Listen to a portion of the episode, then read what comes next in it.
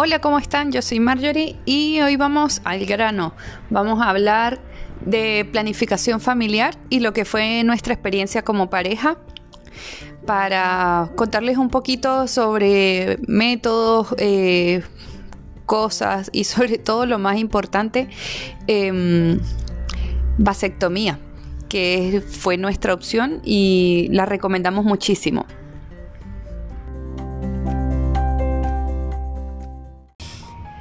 Les quiero hablar de un tema muy, muy, muy importante del que no se habla, que es la vasectomía. Hablamos siempre eh, del control de maternidad y es algo que aunque sea aburrido, aunque sea montones de cosas que ya les digan que, oye, no es solamente tareas de mujeres, sigue siendo tema y eh, considero que es importante hablarlo porque de verdad, de verdad estamos en 2021 y la sociedad entera, tanto hombres como mujeres, como de todo, nadie termina de asimilar que eso no es solamente un problema de las mujeres. No somos solamente nosotras las que tenemos que tener el control de natalidad. Existen métodos para los hombres para, digamos, tener control de, de planificación familiar, que es en realidad como se le llama de manera genérica eso, y es la vasectomía. Y encuentro súper machista, tanto en hombres o mujeres, que no se quiere hablar de vasectomía, que a veces uno lo pone en tema y casi como que no, no, no, eso no se discute y la gente ni siquiera se deja informar y que uno les cuente cómo es. Bueno, en el caso de nosotros, de nuestra familia, nosotros optamos para la planificación familiar, o mejor dicho, para cerrar la fábrica, optamos por la vasectomía. Las razones por las cuales eh, llegamos a eso, eh, yo les, soy sincera, no tuve que rogarle a mi esposo para que se la hiciera, sino él vio lo complicado que era el tema de que yo tomara anticonceptivos. Yo soy una persona que absolutamente todos los eh, efectos adversos que dice el récipe que puede tener un, un anticonceptivo, yo tiendo a padecerlos. Y probé muchos durante muchos años y siempre tuve montones de efectos adversos que fueron desde sangrados muy fuertes hasta eh, migrañas tremendas, inflamación, subida de peso, todos, todas las cosas malas que le puede pasar a uno con un anticonceptivo, pues a mí tienden a pasarme. Entonces ya de por sí teníamos ese historial y al momento en que tuvimos eh, nuestra niña y que dijimos de verdad no vamos a tener más hijos, él dijo vamos a ver qué opciones. Eh, yo me podría hacer la vasectomía, no creo que eso sea difícil. Y nos pusimos a investigar. Hay varias formas de hacerlo. Por lo general tiende a ser algo súper ambulatorio, es algo como que el hombre llegó, hizo su cita, llegó a la clínica o al sitio. Eh, hay doctores que te piden exámenes previos, hay doctores que en realidad no, según la edad también del paciente. Y simplemente concretas tu cita, eh, te ponen la anestesia, que a veces puede ser local, te hacen tu procedimiento y ese mismo día casi en todos los lugares tú ya estás de vuelta a tu casa. Las clínicas como son más burocráticas, eh, eh, cuando te hacen eso en pabellón, pues tiende a ser un poquito más engorroso porque entre cosa y otra se te van 8, 6, 9 horas. Pero nosotros descubrimos un sistema que voy a ver si se los comparto por ahí en mis redes sociales, eh, que era algo así como vasectomía robótica. Creo que era así como, como, como lo ofrecían. Y la vasectomía robótica es un doctor que se capacitó, se, perdón, se capacitó creo que en Canadá. Y el hombre trajo un método de vasectomía como súper, súper, súper, súper express a Chile y por un precio fijo, independiente del, del sistema de salud que tú tengas en este momento, en 2000, no, en el momento en que lo hicimos el año pasado, 2020, era así como un costo eh, con FONASA, que es el sistema de salud público, de 590 mil pesos. Un puro pago de 590 mil pesos te cubría todo el procedimiento y con ISAPRE no recuerdo cuánto, pero yo no me manejo mucho en tema de ISAPRE porque yo soy FONASA y, sé que también había un copago, una cosa y algunos precios o promociones con ISAPRE pero para el, común silvestre de salud pública FONASA estaba ese precio de 590 mil. Eh, concretabas la cita, ibas y solamente te pedían que llevaras un pack gel que es estas cositas, estas bolsitas que se congelan para que después lleves puesto frío en el área, ¿sí? De los testículos, que es donde te hacen el procedimiento. Bueno, dicho eso, en detalle cómo es el procedimiento, hasta donde sé o pude observar, eh, es la cosa más fácil del mundo. Yo me imagino que si debe haber un porcentaje, un cero punto tanto por ciento de los hombres que de repente eh, sí tuvieron mala suerte y, no les salió bien, pero es ínfimo, es mucho más ínfimo. De hecho, cuando hicimos investigación, la tasa de que pudiese salir mal, por ejemplo, una ligadura de trompas, era tres veces mayor a la de que pudiese salir mal el procedimiento. No, claro que voy a buscar números exactos mejor, pero eran muchas más veces eh, los riesgos con ligadura de trompa que con vasectomía. Y es que el, método de la vasectomía es súper simple. Pueden poner anestesia local, hacen una pequeña incisión donde buscan como una especie de conducto que va hasta el testículo y es ese conducto el que bloquean para que no pase esperma al, semen. Eh, y de esa manera no, digamos, la eyaculación no es fértil. En cambio, las mujeres, para hacerle una ligadura, el procedimiento no es sencillo. Si se lo hacen durante una cesárea, bien, porque ya te tienen abierta y ya tienen todo ahí accesible. Pero si tú quieres hacerte ligadura de trompas en un momento X en que no es cesárea ni nada, te tienen que hacer anestesia general porque se hace vía laparoscópica. Y para los que no sepan, cuando se hace algo vía laparoscópica, les explico lo que me explicó el doctor.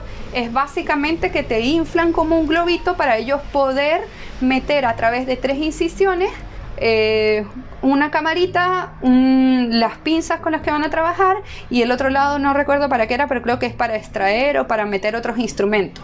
Y nada, pues te pegan tres puñaladas, te inflan como un globo y ahí es donde te hacen el procedimiento dicho así muy, muy ordinariamente. Em, pero lo que más me, preocupó a mí en su momento fue la, um, anestesia general. La razón por la que yo no pude acceder a eso fue porque mi último bebé, si es que han escuchado otros capítulos, pues fue una cesárea de emergencia y no pude optar a la ligadura de trompas porque eso no es así de que uno le están haciendo cesárea y uno dice, ah, eh, óperenme. No, pues, eso tiene que haber un consentimiento previo y varias cosas que en el momento no se hizo porque fue eh, de urgencia la intervención. Pero bueno, me tocaba a mí decidir entre volver a entrar a un pabellón, volver otra vez a probar los mil y un anticonceptivos con todas las eh, consecuencias que me traía a mí los efectos adversos de los anticonceptivos o mi esposo invertir 590 mil pesos e ir un momentito a la clínica de este doctor. Lo citaron a las 11 de la mañana y a las 11.45 él ya estaba de vuelta con su bolsita de hielo entre las piernas. De hecho, terminó de trabajar conmigo, el reposo fue reposo relativo. Al día siguiente, por pura precaución, yo le dije, pues tómate libre, pero él no, porque como trabaja sentado, dijo, no, yo, yo me voy un poquito antes para no caminar tan rápido, pero en realidad él caminó a la velocidad de siempre porque tenía solo muy poquita, muy, muy poquita molestia que los analgésicos que le enviaron se la aliviaba y como al cuarto o quinto día en realidad él ya estaba perfecto, ni siquiera tuvo que volver a acudir a un postoperatorio ni nada, sino el doctor le dijo tres meses después, eh, me mandas tu espermiograma para ver que haya sido efectivo el procedimiento. Y así fue. Eh, tres meses después él envió su espermiograma por correo, no se volvió a ver con el doctor, el procedimiento fue todo un éxito y nosotros ya estamos tranquilos, ya sabemos que no hay posibilidad de que, tengan, de que podamos tener más hijos, que era lo que queríamos, quedarnos solamente con nuestros dos, pequeñines. Así que mm, vuelvo a reiterarles, es algo de lo que no se habla y da rabia porque eh, hoy en la mañana me topé con una chica en una panadería que estaban hablando entre ellas y no pude evitar meterme en su conversación porque su esposo prácticamente le exigía tener más hijos y nos pusimos a hablar un poco de planificación familiar, de las decisiones que se hacen en pareja y ella se sorprendía mucho. Yo cada vez que hablo sobre la vasectomía de mi esposo, la gente se sorprende y es así como que, wow, te felicito, tu esposo es la mejor persona que he conocido en el mundo. Y yo me quedo así como, no, no es así, es algo que corresponde que en el caso de nosotros aplicó y que en realidad cuando uno lo extrapola a la realidad de muchas familias debiera ser algo más estandarizado, porque el, el, si bien no es algo que sea al 100% reversible, es bastante más simple volver a ser a un hombre fértil después de una vasectomía que volver a ser a una mujer fértil después de una ligadura. Y aunque uno esté muy decidido y muy de todo, eh, es mejor, siempre va a ser mejor. De hecho, investiguen bastante eso, mucho y, por donde lo vean no hay pérdida. Es mejor la vasectomía que una ligadura de trompas en el caso de las mujeres.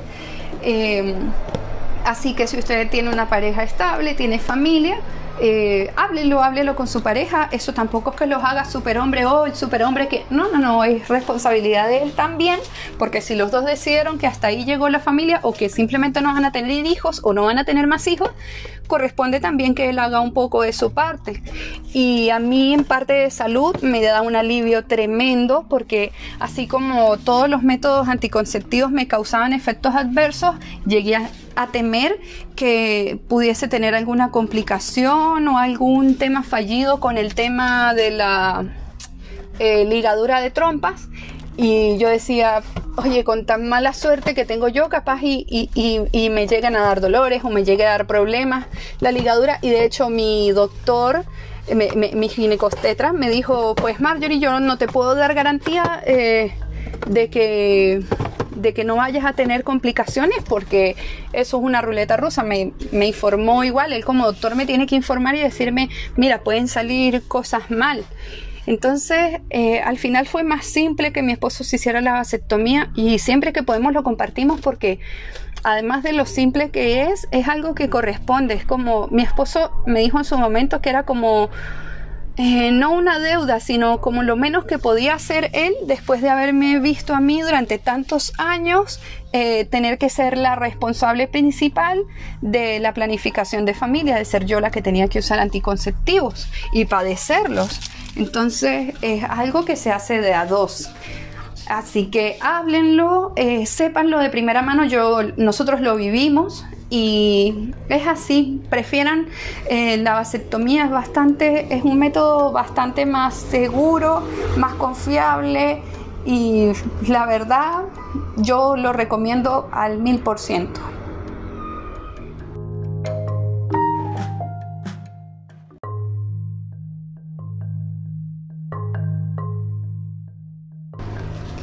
Y ahora saliendo del tema, eh, digamos, principal que quería hacer énfasis, que es lo de la vasectomía y su promoción, eh, quiero hablarles un poco eh, sobre los cuidados y mm, las precauciones, sobre todo para las chicas jóvenes respecto a los métodos anticonceptivos, contándoles en realidad mi historia. que voy a tratar de hacerla breve, pero básicamente los efectos adversos a veces pueden ser mortales.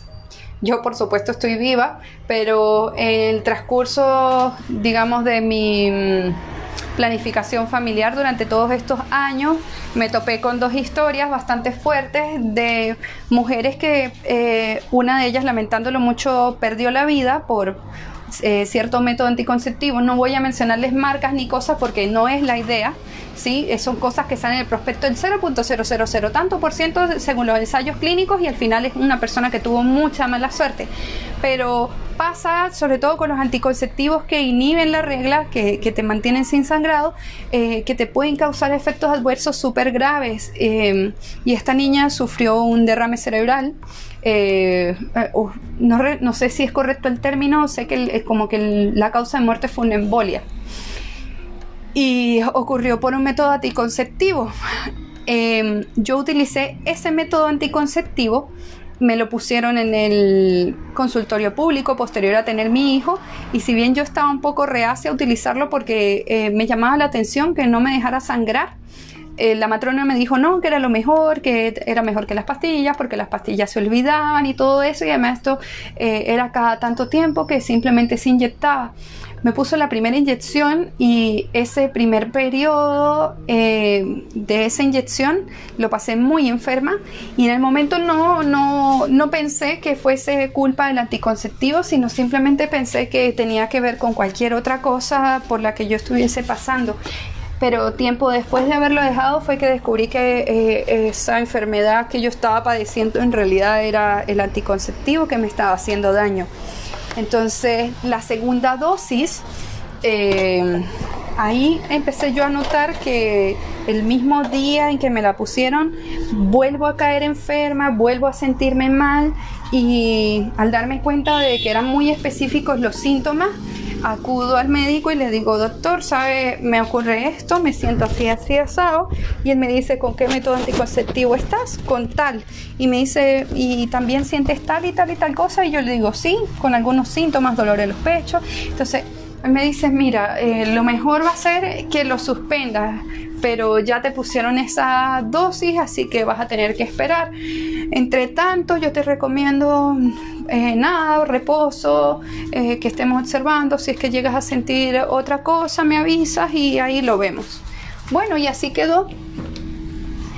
Y eh, cuando acudo nuevamente al consultorio público, la matrona, yo le digo, mire, tenemos que cambiar de método, ya me va a tocar la otra inyección y me gustaría cambiarlo porque me siento así, así asado. me dice, no, eso debe ser por otra razón, ta, ta, ta. La cosa es que la mujer me convenció de ponerme la tercera dosis y esa vez fue horrible porque fue eh, alrededor de un mes con una migraña espantosa, una migraña horrible que no se pasaba con nada, que no me dejaba pensar, oír, nada, nada, nada, fue tremendo.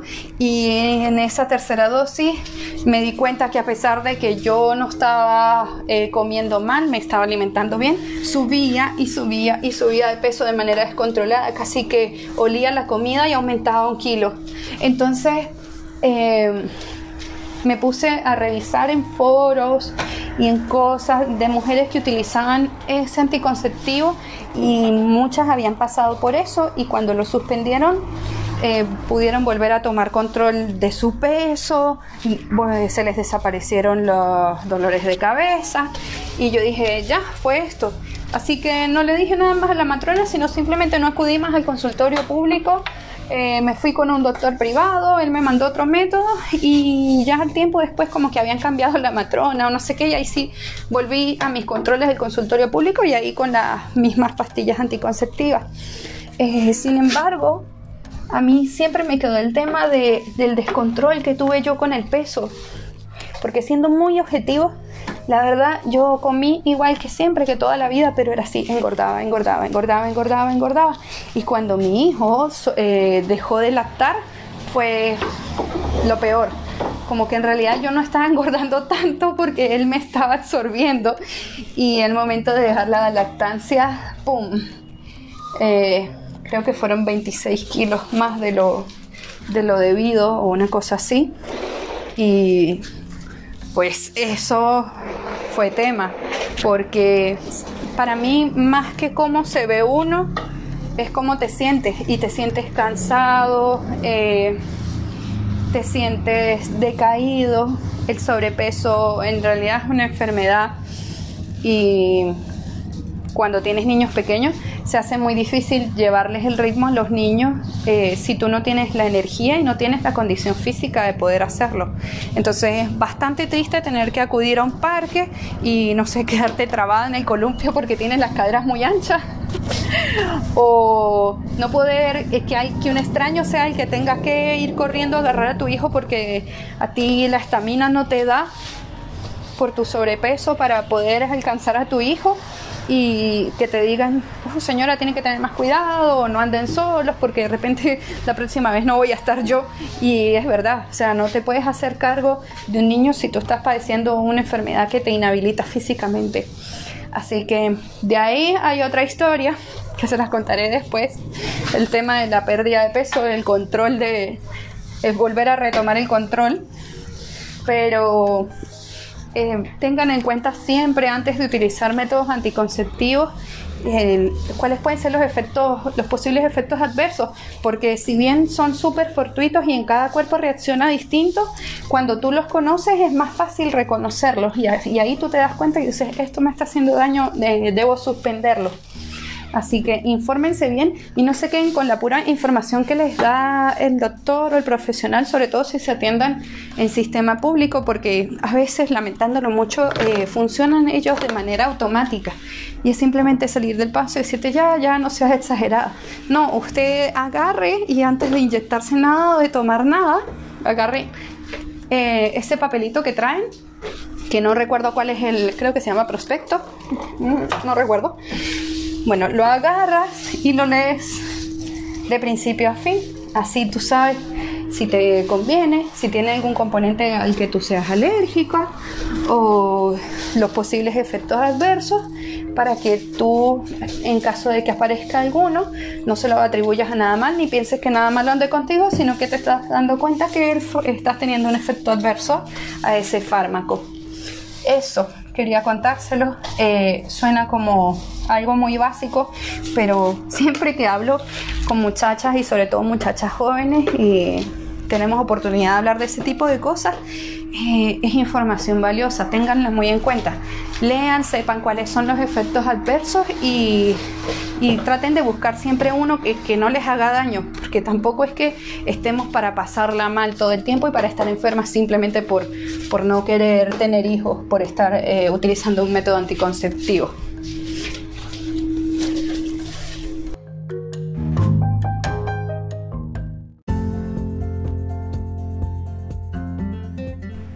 Bueno, y no hay mucho más que decir al respecto, así que lo vamos a dejar hasta acá.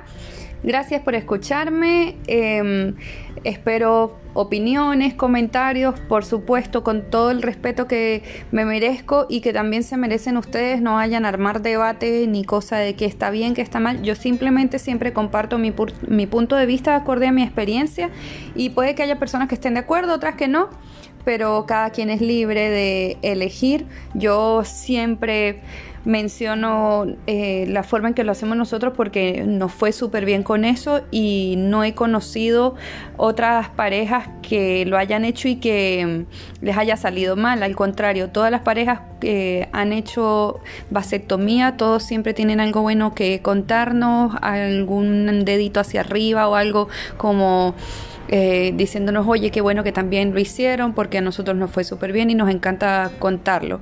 Así que eso, chaito, hasta cuando los niños dejen o cuando yo pueda.